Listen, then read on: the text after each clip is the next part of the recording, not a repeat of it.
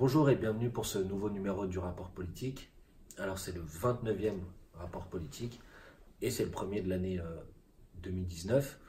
Il intervient quelques jours après euh, l'intervention, les vœux du président de la République qui ont eu lieu euh, ce lundi soir et qui malheureusement ont été assez à l'image de ce qu'a été la pratique et l'exercice du pouvoir du président de la République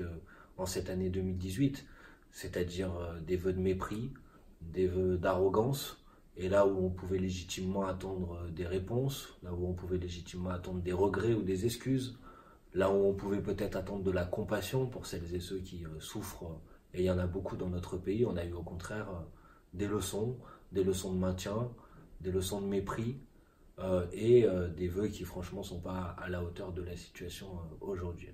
Le président de la République et le gouvernement ont attaqué l'année 2019 en durcissant euh, les mesures de répression face aux chômeurs qui les accusent de ne pas chercher d'emploi. Comme si finalement le problème du chômage dans notre pays aujourd'hui était dû au fait que certaines personnes qui seraient euh, euh, aujourd'hui en situation de chômage ne rechercheraient pas un, emploi. C'est finalement un peu la même logique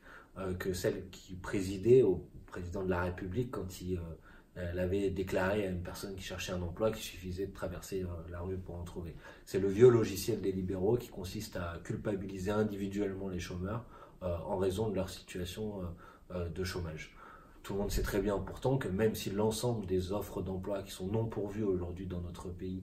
trouvaient une personne pour les exercer, ça ne résoudrait en rien le grand fléau du chômage aujourd'hui et ce dont nous avons besoin au contraire c'est des euh, politiques fortes, volontaristes, d'investissement pour la création d'emplois, investissement dans la transition écologique et énergétique, ça peut permettre de créer plus d'un million d'emplois, investissement dans l'agriculture paysanne, investissement dans des secteurs comme le numérique ou l'économie de la mer qui permettraient de relancer l'activité économique euh, et de permettre que euh, notre pays, dans notre pays, l'économie soit revivifiée, que l'argent circule davantage et que celles et ceux qui aujourd'hui n'ont pas d'emploi puissent enfin en trouver, puisse être, euh, se sentir utile aussi à la collectivité, euh, à la collectivité euh, nationale. Donc ces mesures-là, elles sont bien sûr à la fois une vaste diversion, elle est malheureusement assez classique, mais surtout elles ne répondent en rien aux problèmes que rencontre aujourd'hui le pays, problèmes qui ont été illustrés très fortement dans la mobilisation des Gilets jaunes. On aurait pu espérer qu'en 2019, le président de la République prenne des bonnes résolutions pour euh, cesser de faire la sourde oreille par rapport aux revendications qui ont été exprimées par le mouvement des Gilets jaunes. Et euh, malheureusement, on a vu euh, que c'était au contraire le choix de la répression qui avait été fait. Après le choix de la caricature, après le choix de la stigmatisation, après ces tentatives d'enfumer par des mesures en disant d'abord que le SMIC allait augmenter et puis finalement ne le faisant pas augmenter, cette fois le pouvoir a choisi de faire peur, a choisi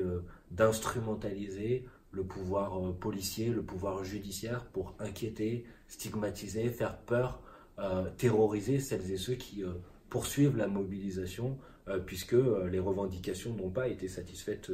aujourd'hui. Et on l'a vu malheureusement avec l'arrestation d'Éric Drouet dans un dispositif qui était par ailleurs un dispositif complètement disproportionné. mais on a vu qu'une personne aujourd'hui pouvait être arrêtée pour quel crime, pour quel délit, simplement celui de vouloir manifester, manifester en l'occurrence là sa compassion avec euh, les plus de 10 morts et les plus de centaines, plusieurs centaines de blessés suite à leur participation à la mobilisation euh, des, Gilets jaunes. et donc aujourd'hui, pour, pour cette raison, le fait de vouloir se regrouper pour manifester ensemble sa compassion, vous pouvez être arrêté. c'est bien sûr contraire à toutes les règles du droit international, c'est très inquiétant. Euh, pour euh, l'état de notre démocratie euh, dans le pays. Et ça illustre malheureusement assez bien le fait que le président de la République a choisi de faire monter aujourd'hui le niveau de, niveau de tension. Une nouvelle mobilisation des Gilets jaunes, un nouvel acte est prévu ce week-end partout en France. Soyons très nombreuses, très nombreux, ce sera sans aucun doute la meilleure réponse à cette stratégie de la provocation. cette mobilisation euh, elle doit permettre au mouvement de se poursuivre, de s'amplifier, de continuer à apporter ses revendications de justice sociale, ses revendications de partage de richesses, ses revendications de rénovation démocratique euh, du pays, le référendum d'initiative citoyenne, le référendum révocatoire, l'idée d'avoir des nouveaux droits pour les citoyens pour pouvoir euh, effectivement exercer leur pouvoir et pas cette cinquième république qui les expulse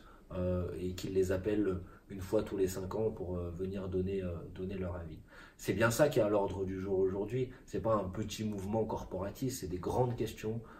liées donc au partage de la richesse et à la rénovation démocratique du pays qui sont posées aujourd'hui. C'est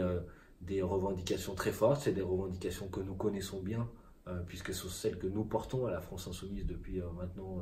euh, plusieurs années. C'est avec bonheur et avec plaisir qu'on voit ce mouvement s'en emparer et qu'on voit ce mouvement permettre que ces sujets-là soient aujourd'hui les sujets qui soient à l'agenda dans le pays, que soient les sujets qui soient discutés, que soient les sujets sur lesquels les gens se mobilisent, que soient les sujets dont les gens s'emparent pour faire de la politique ensemble. Ça, ça augure d'une bonne année 2019. Donc on sera aux côtés de celles et ceux qui se mobilisent euh, ce week-end euh, et dans les jours euh, qui vont suivre ensuite. Voilà, c'est tout pour cette semaine. On se retrouve la semaine prochaine pour un nouveau numéro du rapport politique. Et d'ici là, bonne lutte, bonne mobilisation. Bye bye.